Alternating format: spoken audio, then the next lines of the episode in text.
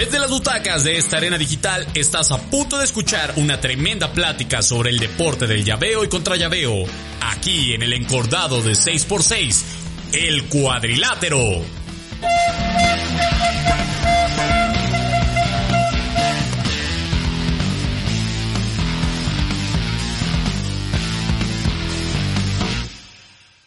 Bienvenidos amigos a este segundo episodio de este podcast que se llama El Cuadrilátero.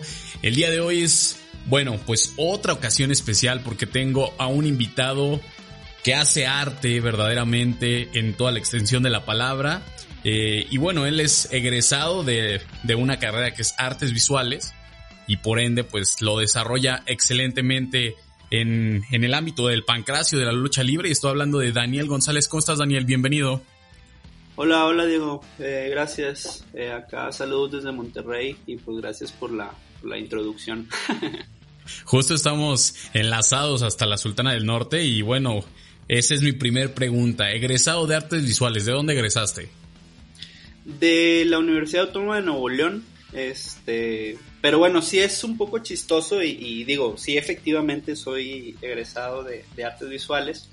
Pero fíjate que como que mi hobby o, esto lo empecé como que ya después de salir de la facultad me pasó ahí algo medio chistoso, pero bueno, es, es como anécdota nada más.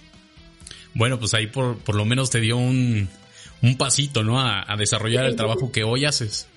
Claro, claro, fue como una intro, pero digamos que lo aproveché después, no en su momento. No, pues está excelente eso. Oye, veo que tú te desarrollas en el en el aspecto del custom.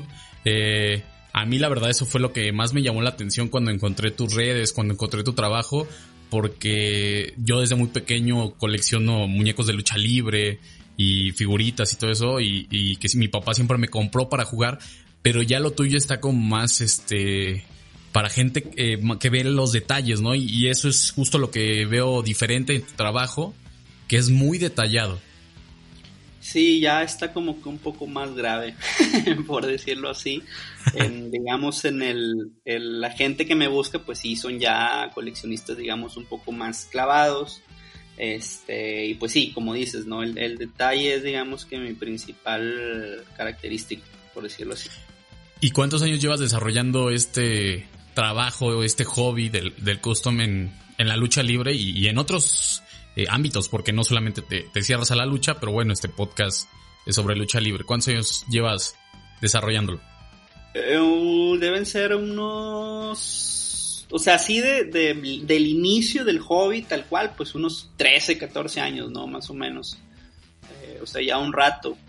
Y bueno, obviamente yo inicié esto pues así tal cual lo dices, por un hobby y, por un gusto de hacerme mis propias figuras y y pues porque yo veía que no existían figuras muy detalladas de lucha libre nacional y pues varias cosas como que se, se juntaron, ¿no? Además, pues lo que mencionábamos de que yo era egresado de artes visuales, entonces pues cuando empecé a ver el proceso, por decirlo así, dije, bueno, pues creo que yo lo puedo hacer, no es nada del otro mundo y efectivamente no es nada del otro mundo. Este, pero pues sí tiene que ver mucho, digamos, pues como el gusto y la pasión que le metes, ¿no? Para hacer un resultado así bonito. Oye, y por ahí hablas de pasión. Eh, ¿Quién es tu luchador favorito? Eh, por en la lucha libre, obviamente. ¿Quién es? ¿Eres rudo, técnico? ¿Cómo te empezaron a gustar las luchas? Eh, pues tengo varios, pero como soy niño ochentero, pues mi ídolo es Atlantis. Buenísimo. me, tocó la, digamos que sus años eh, dorados de, sus triunfos así más importantes. Y a nivel histórico, eh, me gustan mucho los personajes del solitario Blue Demon, ya un poco más clásicos y abarcando como que toda la historia. Ese par de personajes se me hacen muy buenos de la lucha mexicana. Oye, justo decías eh, que te tocaba la época dorada de Atlantis y me decías, como niño ochentero, Atlantis tiene el mote del ídolo de los niños, pero yo veía muchos videos y comentarios en blogs, en páginas de lucha libre, en donde dicen que Atlantis no es el ídolo de los niños. ¿Tú cómo lo ves? Eh, pues es que es de acuerdo a la época que te tocó. Eh, quizás un, niño setentero o, algo así te, puede decir que Super Muñeco eh, te puedo decir que Atlantis, alguien te puede decir que La Parca actualmente, inclusive Místico podría ser un ídolo de los niños actuales. Bueno, ya no tan niños, ¿no? Pero, son como que de acuerdo a las épocas y digamos que para no entrar en discusiones todos tenemos razón. Perfecto. Oye, y hay toda la otra pregunta que probablemente te meta un poco en, en aprietos, pero ¿eres Consejo Mundial o Triple A? Bueno, ya me dijiste Atlantis, pero ya en general, ¿qué te gusta más, Consejo Mundial o Triple A? Mm, me gustan las dos, fíjate, yo sé que es una respuesta así como que... como que medio complicada, ¿no? Porque normalmente siempre te decantas para un lado. Sí, pero a mí la verdad, si, si me tengo que decantar por algo es por la lucha libre mexicana, eso sí. Perfecto. Es, mi... Comparto. digamos, por lo que me gusta esto. Eh, pero realmente me gustan las dos porque AAA maneja muy bien el asunto de la mercadotecnia, el asunto de sus relaciones, el, asunto en, en, la manera en que lleva su show. Pero pues también me gusta mucho, obviamente, la Arena México pues impone. O sea, eso es algo, un estigma que jamás nadie le va a poder quitar y pues así va a ser, ¿no? Oye, y por ahí en cuestión de narradores, ¿quién te usa más ahí? ¿El Doctor Morales con eh, Miguel Linares y el Magadán? ¿O te gustaba más este el Rudo Rivera con pues, su, su tripleta, ¿no? Ya conocida con Maroñas y todo eso. ¿Quién te gusta más? Fíjate que ahí sí me voy un poquito más por los del consejo. Eh, porque, pues además del show, le saben al aspecto técnico un poco más. Y creo que esa combinación me gusta un poco más, ¿no? Que luego a veces escuchas puras barbaridades también. Perfecto. Oye, eh, veía un reportaje documental que te hacían en YouTube y mencionabas algo que me llamaba mucho la atención. Eh, y decías que tienes la, colección más grande de figuras de lucha libre y que no lo decías nada más al aventón, o, o sea, que tenías bases. ¿Por qué dices que tienes la, colección más grande? ¿Tienes contabilizado? ¿Has hecho investigaciones o algo así? Pues mira, no he hecho así como que una investigación en todo el territorio nacional, pero eh, a principios del año pasado eh, anduve en Tijuana y tuve la oportunidad de visitar, que si no lo conocen es un lugar eh, también que deben de visitar, el Museo de la Lucha Libre, que es de un gran coleccionista de, Tijuana. Este, y ahí vi su colección, que es muy grande, pero pues yo tengo más. Ah, bien, no, no. Estás en el toma y daca, ¿eh? Así yo, yo, tú tienes un muñeco, yo tengo dos de ese luchador. No, digamos que voy a aclarar el punto, por, por si llega a escuchar esto. Tengo más de figura oficial de luchador. Ah, correcto. Sí, tengo más. De Botlek y figuras así de mercadito, y ahí sí, este cuate, el, el lugar está increíble, o sea, tiene una cantidad que sí me gana, pero yo me refería a la figura oficial, al juguete oficial que ha salido del luchador mexicano. Tengo, tengo desde la primera serie que salió completa y esa estoy casi seguro, por ejemplo, que nadie la tiene en, estado original. Perfecto, ¿no? Pues entonces yo creo que es momento de hablarle al libro de Record Guinness, ¿no? Porque la verdad tu trabajo sí se merece que se inmortalice en un, en un libro así. Sí, bueno, pues qué te puedo decir yo, ¿no? A mí son, son muchos años de, estar juntando y, me gusta mucho esa colección en particular. Oye, y justo hablabas de, los tipos de muñeco. Eh, yo recuerdo que mis primeros muñequitos, pues obviamente eran los que no se movían. Después llegaron los que se le movían nada más los brazos y un poquito la cabeza. Eh, ¿A ti qué, figura te gusta más? Porque actualmente ya eh, casi todo el cuerpo del muñeco es articulado. Inclusive me ha tocado ver que los dedos ya están articulados. ¿Qué te gusta más? ¿Te quedas con el clásico? ¿Te quedas con los actuales por el detalle? Pues mira, eh, también te voy a dar una respuesta ambigua porque, pues de hecho lo que yo hago es como una contradicción, por decirlo así, si me pongo así muy acá medio poético, en el sentido de que, pues yo uso un juguete americano para hacer algo eh, mexicano, por decirlo así, a eso me refiero cuando digo un híbrido. Eh, me gusta mucho también, eh, obviamente, el clásico monito de, luchador mexicano. Es, es, un, también tiene su encanto que, nunca se le va a quitar, aunque está en vías de extinción, que no sé si es algo que, los que nos escuchan sabían, pero realmente ya hay creo que una o dos personas en el país que lo producen. Y precisamente ha, ha dejado eh, pues su lugar, por decirlo de alguna manera, pues en parte por lo que mencionas tú, de, que ya el, mismo Botlek mexicano está muy basado en la figura americana, porque pues obviamente vende más, está más articulado, eh, etc, etc, y varias cosas, ¿no? Hay que le dan... y ido dando, digamos, en la torre, ¿no? Al, tradicional eh, luchadorcito mexicano, por decirlo así. Oye, y justo hablabas de, que estaba en vías de extinción el otro estilo de muñequito, pero en general tú crees que los, las figuras de la lucha libre mexicanas, ¿no? Porque las de WWE, BCW, All Elite Wrestling, todas esas pues siguen dando de qué hablar y en su país. Pero aquí en México, ¿crees que se ha perdido un poco esa cultura de que los niños tengan un luchador o, eso? ¿Crees que es más dirigido a, los adultos o a los que crecimos con el gusto por la lucha libre?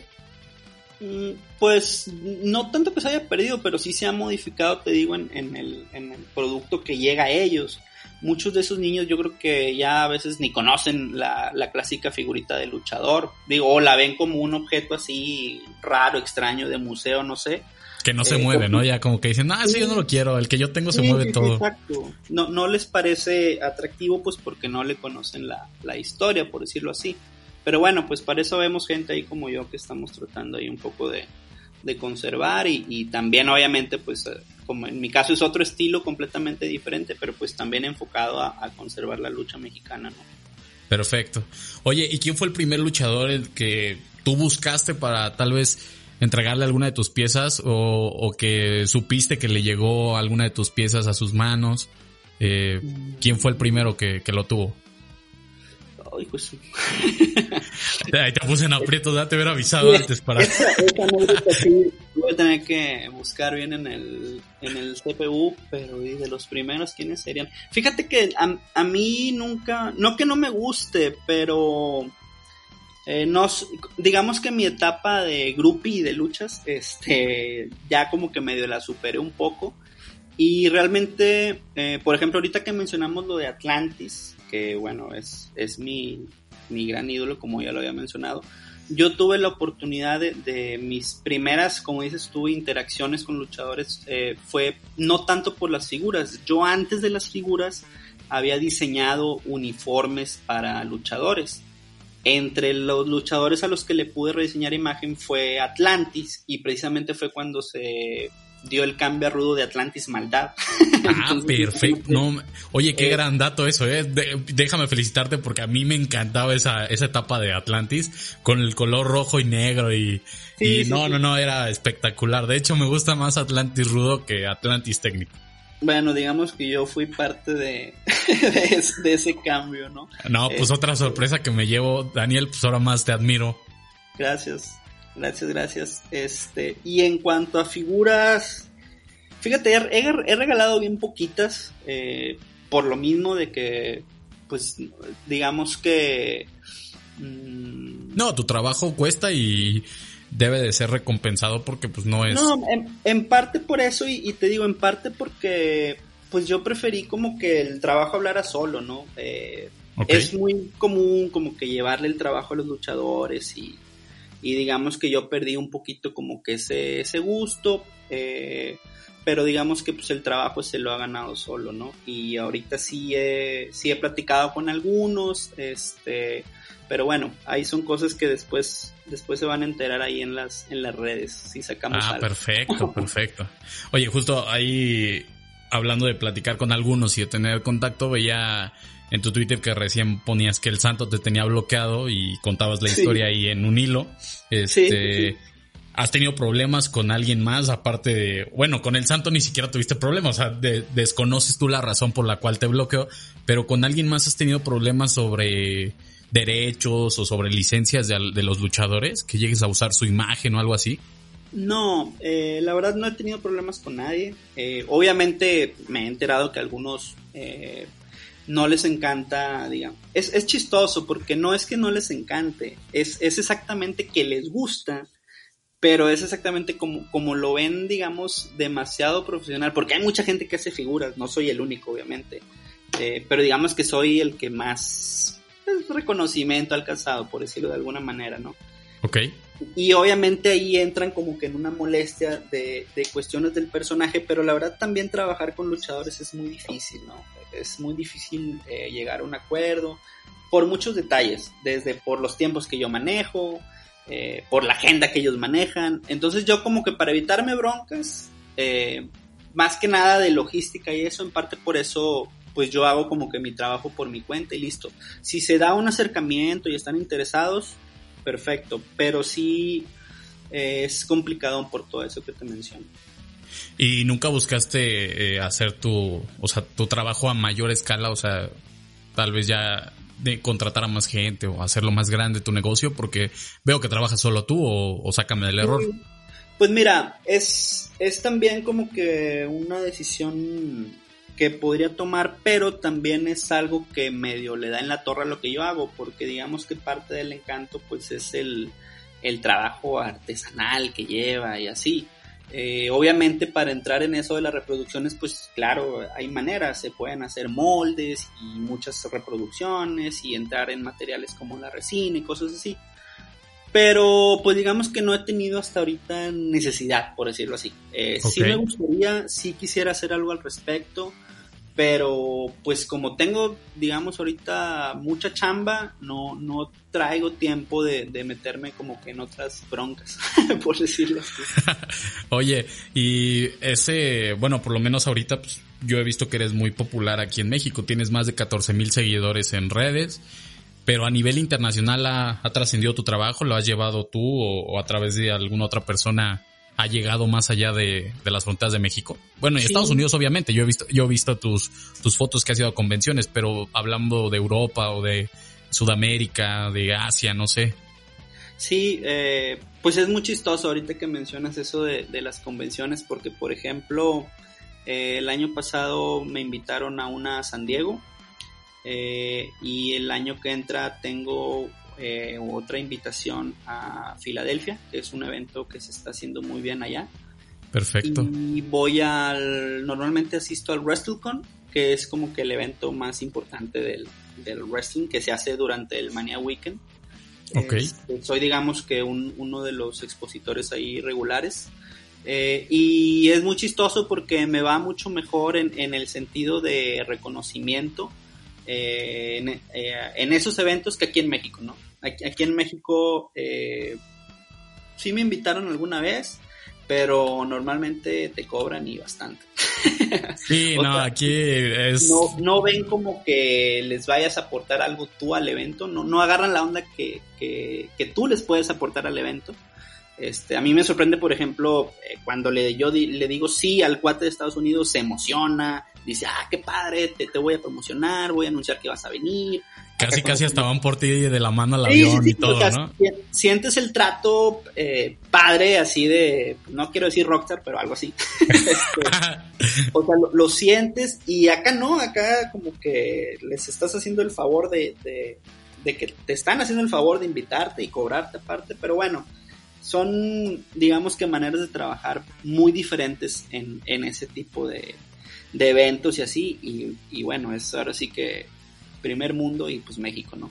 Y de ventas, la verdad es que sí, he tenido la oportunidad de, enviar figuras a, muchos países, eh, todo mediante mis redes sociales, o sea, mediante mis plataformas, por decirlo así. Este, te puedo decir que he enviado figuras a Australia, he enviado figuras a Japón, este, he enviado figuras a Inglaterra, he enviado figuras a Argentina, este, he enviado figuras a Chile, eh, a Canadá, eh, a España, o sea, sí, he enviado a, muchos países, la verdad. Este, Oye, ¿y qué figura es la que más te piden? Mm, pues son varias. Eh, Yo supongo que el santo, ¿no? El, debe ser alguno de ese, el pues santo Blue Demon. santo y Blue Demon son así como que digamos de cajón, ¿no? Eh, sí, es la y Luego vienen otros, pues por ejemplo Wagner, eh, LA Park. Eh, por ejemplo, en la cuestión de los boxeadores es muy chistoso porque la relación Canelo Chávez Jr. que podría, o Canelo con el que tú me digas, de hecho, si he hecho 30 Canelos, de nadie más he hecho más de dos, tres figuras. O sea, la relación es así Abismal. y ahí ves donde dices, este cuate sí es ídolo realmente. O sea, independientemente de lo que se le critique o no, la idolatría, eso está cañón. Nada, es que bien dicen que tienen que hablar de ti mal o bien, pero que te tienen que tener presente y al Canelo, pues, sí. lo tienen presente en todos lados, ¿no?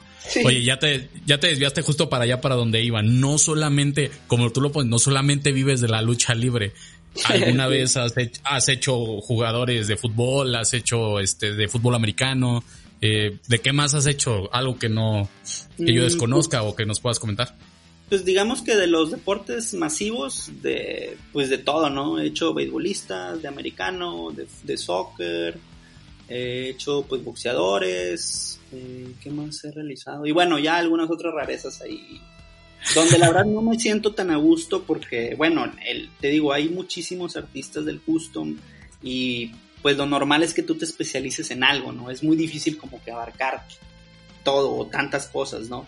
Eh, hay gente que hace figuras de Star Wars increíble, hay gente que hace cosas de superhéroes increíbles y digamos que cuando tú dices lucha libre, pues sí, yo soy el que lo hace bien, por decirlo así, ¿no? Eh, y a mí por eso como que no, no me gustaba tanto desviarme del tema, pero bueno, los mismos clientes te van llevando y a veces el cliente dice, es que yo quiero como que tu versión, ¿me entiendes? Y ya es algo que se siente padre, me dice, no importa como que hay un oficial o, etcétera, yo quiero como que la versión tuya de esto. Y dices, bueno, va, ya cuando entiendes que es un cliente que, que agarra la onda del coleccionismo y esto, pues vale, haces el, el trabajo, ¿no? Oye, ¿qué tan difícil es hacerle a lo mejor, por ejemplo, un jugador o sobre todo ya la historia del Tuca Ferretti, ¿no? Que, que cuando fuera campeón Tigres tú ibas a hacer una, una, figura del Tuca Ferretti. ¿Qué tan difícil es hacer un jugador? Porque a lo mejor no tienes la base, ¿no? Como los luchadores, que, que ya tienes una base. A los Tigres les eché la, la maldición pero de buena manera. Eh, por ahí tengo una, una, un tweet o algo así. Si puedo, ahí después te lo mando. Pero ahorita es un poco más común que yo haga figuras de, de, jugadores de fútbol, obviamente. Pero en esos años, que creo que fue cuando quedó campeón con Santos, me imagino, no, no, digo, no soy tan futbolero, pero ahí más o menos me acuerdo. Justo fue la, de hecho fue la final en donde eh, Chiquimarco saca dos tarjetas amarillas y se hace muy famoso este árbitro. Seguramente tú, tú sabes más de eso que yo, pero bueno, el caso es de que hace cuenta que yo hacía una figura de Tigres y quedaban campeones. Y pasó como que las, las primeras dos, tres veces coincidía que yo publicaba una y quedaban campeones. Y fue así como que una, una anécdota, pero pues sí es un poco más complicado el proceso, porque te digo, es algo que, no dominas y, pues tengo que ver ahí detalles, algunos detalles técnicos y así. Pero pues está entretenido y está padre, ¿no? Por lo menos esa figura del Tuca eh, me dio mucho gusto haberla hecho en su momento, porque pues digamos que dio paso a más cosas, ¿no?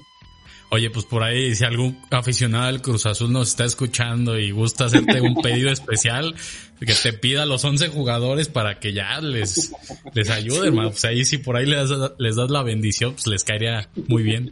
A ver si aplica. Oye, y este, ¿cómo ves la lucha libre actual? Eres más allá de, tu trabajo, eh, ¿cómo ves la lucha libre actual? Porque muchos dicen que está en decadencia, otros dicen que está en el resurgimiento, está en el cambio de generación, que se están perdiendo los ídolos.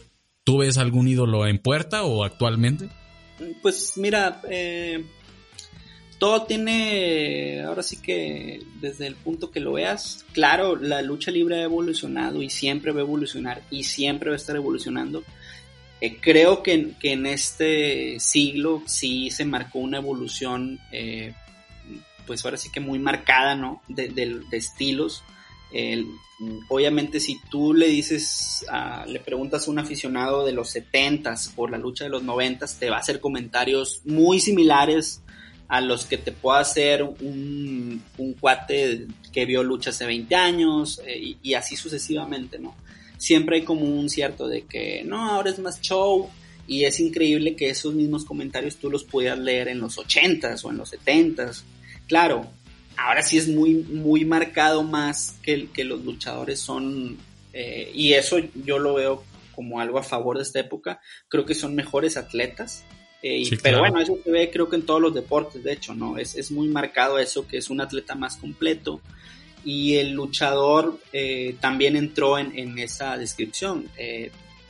Ves algunas maniobras que era imposible, algunos movimientos que, que era imposible verlos en, en otras épocas, que se requiere pues cierta preparación física, gimnástica también, este, a lo mejor sí se ha descuidado un poco más la, la lucha, el, el, el llaveo, el vender los movimientos, que es la principal queja del aficionado, digamos, vintage.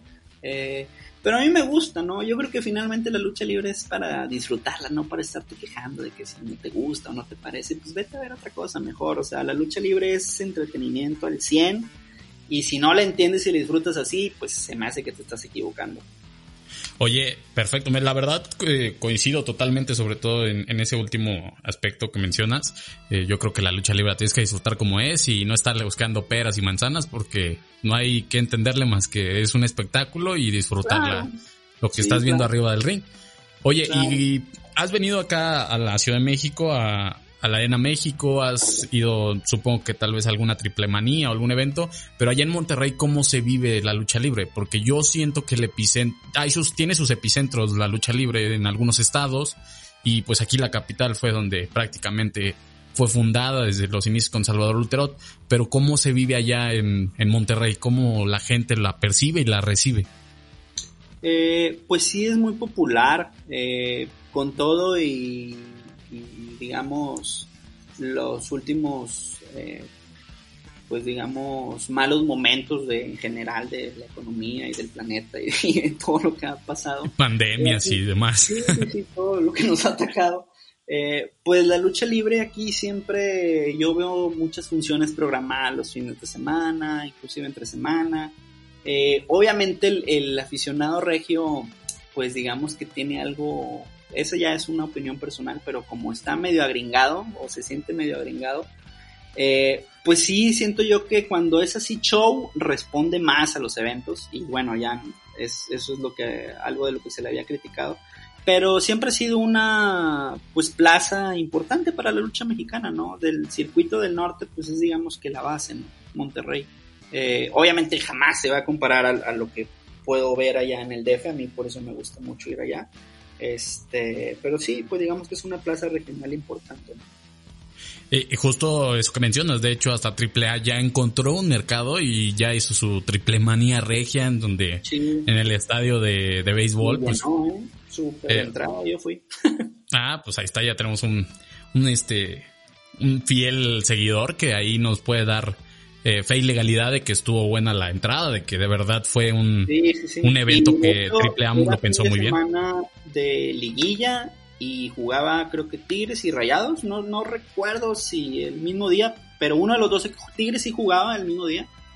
Eh, Rayados iba a jugar o algo así, o había jugado. Este, pero con todo y eso, pues yo creo que fueron más de 20 mil gentes ese día, tranquilamente.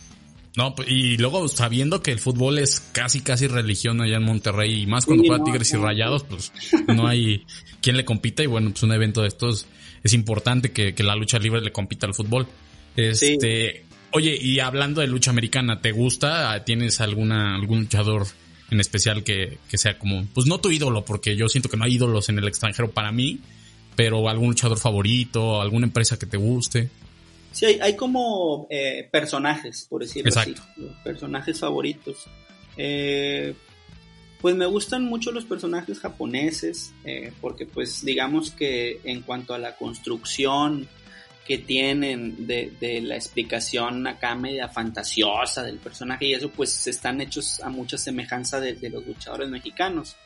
Entonces, por ejemplo, pues un Tiger Mask es, es, un personaje icónico eh, mi favorito es Liger, mi favorito es Yushin Liger, es, es mi personaje extranjero favorito. Este, y americanos, pues fíjate que sí vi, eh, me acuerdo por ejemplo que cuando estaba el chavillo, veía, me tocó ver todo ECW, la época esa de ECW. Uh, qué buena eh, me acuerdo en la parabólica la veía, imagínate. este, no, que ya tiene rato, ¿eh? Sí, ya, ya hace un rato. y, y, nunca fui o sea, haz de cuenta que primero fui fan de ECW que de WWF, por ejemplo. O sea, yo veía más, digamos, lo, lo independiente que podía ser en esa época eso que, que la empresa grande. O sea, WWE nunca me... Veía cuando veía a los mexicanos, así para acabar rápido. Eh, ok, bien. No, nunca ha sido así como que mi, de mi gusto completo.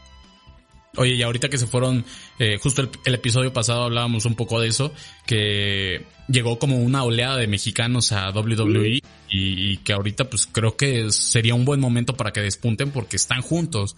No le pasó lo que a Sin Cara, que llegó casi casi solo, que solamente estaba Alberto del Río y, Rey Misterio, y ahorita está allá el hijo del fantasma y eh, Andrade, etcétera. Entonces, pues, yo creo que es una buena época, ¿no? Sí, y bueno, independientemente de, que logren el éxito en, WWE, que la verdad es, para mí el éxito en WWE es muy relativo, porque pues ahora sí que dependes de lo que la empresa quiere hacer contigo.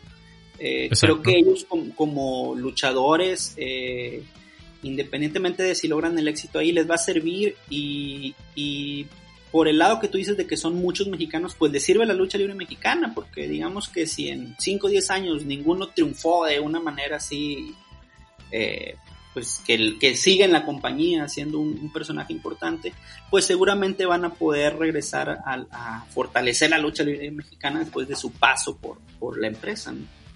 Correcto, tienes toda la razón. Yo, yo creo que es. Bueno, de hecho, Rey Mysterio ya ves que regresó, hizo temporada con AAA, se vuelve a ir y sigue siendo la misma estrella aquí y allá. Exacto, exacto, a eso me refiero. Imagínate que en cinco años Andrade sin almas, por lo que tú quieras, regrese a México, pues estaría súper padre, ¿no? Correcto.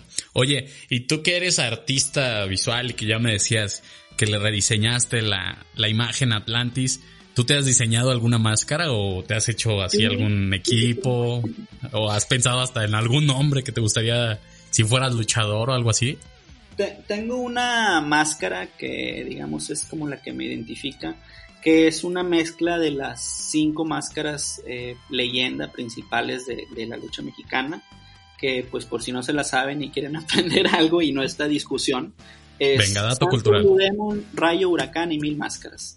Si hacemos un grupo de cinco, esas son. Eh, obviamente Santo y Demon están en el primer escalón. Eh, Rayo y Huracán en el, en el segundo escalón y Mil Máscaras prácticamente ahí agarrando de las manos de Rayo y Huracán. De ahí en fuera, cualquier otra máscara que tú me digas tiene sus, sus peros y, podemos entrar en discusión, pero esas que te digo no hay, o sea, son las máscaras tradicionales de la lucha libre mexicana, digamos, las más son las que vemos en el extranjero, en, un mundial o cuando... es más, hasta en los aeropuertos son las que se venden. Sí, y yo hice como una mezcla de todas, ahí combinándola a mi manera. Eh, y pues, obviamente yo te voy a decir que gustó mucho, porque a mí me gustó mucho. este, pero eh, también recibí críticas, pero como bien dices, ¿no? Lo importante es que hablen de la máscara, ¿no? Y después me la topé ya como parte del catálogo de algunos mascareros. Eh, inclusive la vi vendiéndose en Amazon. este, ah, bien, ¿no? Entonces, digo. Perfecto. Pues sí, de que hizo ruido, hizo ruido.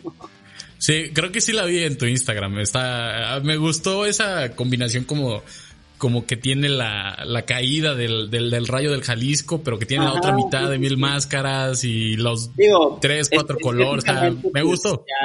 Ya, podemos entrar en, discusiones, pero digamos que yo traté de combinarla en lo que a mi juicio era, era mejor estéticamente, ¿no? Pero sí. Oye, eh, ¿y de las máscaras actuales cuál es la que más te gusta o de las que más te gustan? Ah, de las máscaras Independiente, triple A, consejo. Mm, pues me gusta. Fíjate. Ahí, sí, eh, cada vez me gustan menos. porque yo soy muy, muy partidario ahí de la época de oro, donde los personajes estaban desarrollados eh, con una explicación eh, muy bonita, con elementos muy sencillos, y ahorita ya no se distinguen unos de otros. O sea, te puedo decir, por ejemplo, me gusta mucho el equipo de Titán, Ah, sí, correcto, buenísimo. Cómo, lo, cómo lo combina y, el estilo, pero es muy parecido a otros, entonces no es como que... Eh, no logra tanto arraigo, por decirlo así. El de hecho, yo lo confundía con Tritón. Ajá, sí, es lo que te digo, o sea, ni siquiera logras como una identificación plena del personaje. El último equipo que a mí me encantó fue el de Místico, eh, y que de hecho también tuve oportunidad de modificarla a él. Eh, cosa de la cual pido perdón este, aquí públicamente. ¿Místico, ¿Místico quién? ¿Místico la nueva era o Carístico? No, Místico el original, el primerito. Ah, ok, Carístico, el, el que carístico. Carístico. carístico, exactamente. Eh, o sea, tú hiciste eh, la, la, modificación de esa, de, de, la máscara que, no sé, de las llamitas o no sé cómo llamarle que tiene alrededor. Hice modificaciones en sus mallas, en sus equipos. Ah, ya, ya, ya, sí, ya. Los usar, sí los usó, sí usó varios Eh, y bueno, era así contradictorio porque digamos que estaba destruyendo algo que me gustaba. este, pero pues hice como otra versión nada más, ¿no? Eh, ese fue, digamos, en cuanto a la historia que tenía el personaje y todo, como mi último gran gusto así de, de que me gustó un personaje místico definitivamente. Todos los demás, que pues, sí hay equipos bonitos, eh, muy tradicionales, pero eh, ya inclusive en la vestimenta, eh, a mí ya no me encanta tanto eso, ¿no? Por ese lado sí me voy a poner un poco crítico. Oye, ¿qué te Por ejemplo, a mí uno de los que se me hace más espectacular su, su, su imagen, su máscara y todo eso es Volador Junior. ¿Qué te parece a ti esa combinación que hizo en, en algún momento con, con los superhéroes de Marvel y de DC y todo eso? Es, es lo, lo, algo de lo que te menciono. Por ejemplo, a mí me encanta el equipo de, de Volador Papá, el tradicional el azul y con dorado. Junior, pues claro, lo, lo adecuó a la época, eh, pero por ejemplo a mí no me encanta eso que hacen de, de combinar con superhéroes porque se me hace que todo el mundo lo hace. Okay. Eh, o realmente es algo que por ejemplo nada más se identificó con Misterio, ya los demás son como que... Como que copia. Intentos de hacer lo mismo. Okay. Y eso a, a mí siempre se me hace como anti-original, no sé, algo así. Pero son, son, muy bonitos equipos, o sea, en, en, cuanto a la presentación es muy buena. Eh, en una época, ¿no? En, en, unos años, cuando estuve enmascarado sí me gustaban mucho algunos equipos que sacaba. Oye, a ver, otra, unas preguntas rápidas. Eh, ¿Quién es la, la, máscara que más te ha dolido que, ver caer? Mm, ¿Cuál sería? Mm, Porque, por ejemplo, yo, yo te diría que la de Dr. Wagner Jr. para mí fue como... Ahí sí, me derrumbó. También. Me derrumbó gacho porque es para mí un pues como mi ídolo. Y de hecho yo, yo te conocí, dio la casualidad de que te conocí con una figurita de, de Dr. Wagner Jr. y me quedé enamorado de tu trabajo. Entonces, pues fue una conexión bien rara. Pero bueno, a ver, dinos tu máscara. Pues fíjate, podría ser esa, eh, porque ahí estuve y okay. vi como que el drama. Eh, también, eh, que puede ser contradictorio, pero vi la lucha obviamente en televisión. Cuando fue lo del villano tercero, eh, Uy, sí yo ya sabía lo que era lo que significaba el villano tercero para la lucha y yo veía un riesgo así para Atlantis tremendo, o sea, yo como estabas a la mitad y la mitad, ¿no? Sí, como aficionado así pues inocente que te involucras en la lucha, decía, híjole, esto se me hace que sí va a estar bien difícil. Pero inclusive aún con el derrotado, pues toda la escena final me dio así como que mucha nostalgia porque a mí me gustaba mucho la época del toreo, también lo vi mucho. Okay. Entonces sí, el villano representaba pues algo.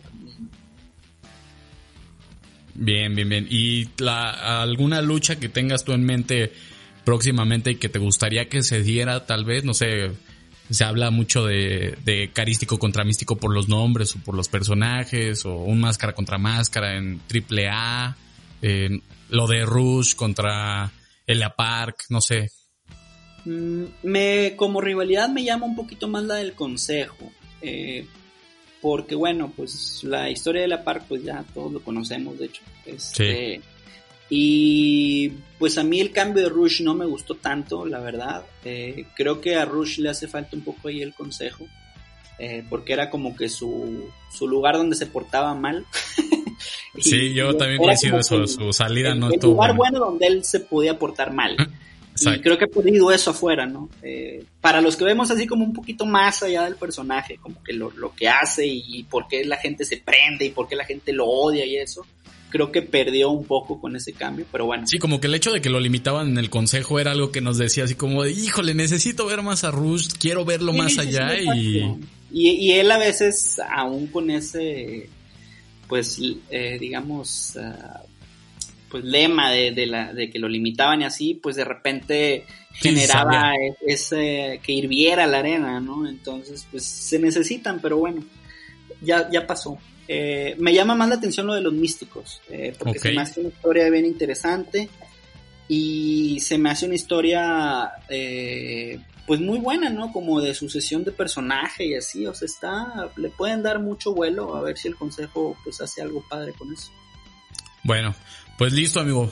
Estuvo buenísima la plática, la verdad me encanta platicar con alguien y compartir ideas con alguien que, que ama la lucha libre, que le gusta y sobre todo que Gracias. la lleva a cabo, la desarrolla, la difunde. Y, sí. y bueno, cuando vengas por acá será un placer ir a la arena contigo. Y ya por último, pues pásanos tus redes para que por ahí la gente que no te sigue, pues se dé una vuelta y, te encargue alguna figura.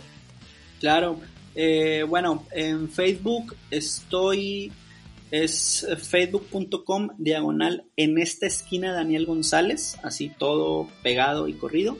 Okay. En Instagram también es arroba en esta esquina Daniel González. Y en Twitter estoy como guion bajo Daniel González, igual todo corrido y pegado. Esas son eh, pues, mis redes donde pueden ahí seguir un poco mi trabajo y pues lo que voy publicando y lo que voy pensando eh, hacer a futuro. Listo amigo, pues la verdad te felicito por su trabajo, es una excelente manera de difundir la lucha libre, otro pequeño rincón que tiene. Eh, soy fan, claro fan y próximamente vamos a hablar para una una figurita por ahí y pues no me queda más que agradecerte de nuevo por haber participado en este segundo episodio del podcast y cuando quieras, esta es tu casa, estás invitado y adelante con todo lo que venga, te deseo mucho éxito. Muchas gracias y bueno, ya aprovechando y ahora que dijiste la palabra invitación, este, adelante, adelante. Igual si están en Monterrey, no estoy todavía al 100 preparado, pero para cuando te estemos esto ya, digamos, regularizado el la vida diaria, yo creo que ya voy a tener abierto lo que va a ser como mi tipo showroom acá en Monterrey. Y bueno, si vienen a la triple manía o algo, pues aquí bienvenidos, ¿no? Eh, si son fans de la lucha libre, el, lugar que les voy a preparar les va a encantar, estoy segurísimo. Dale, pues seguro que por allá te caigo en algún momento para ver ese lugar y compartir un rato contigo. Una carnita asada, porque seguro ya, ya se me pegó el acento regio, ¿eh? Me pasa muy cañón y seguro ya estoy hablando así. Sí, y hay asador, entonces aquí hay Ah, no, pues entonces ya. Dale, amigo, pues muchas gracias y eh, esto fue el episodio, el segundo episodio del podcast. Nos escuchamos la siguiente semana para platicar a dos de tres caídas aquí en el cuadrilátero.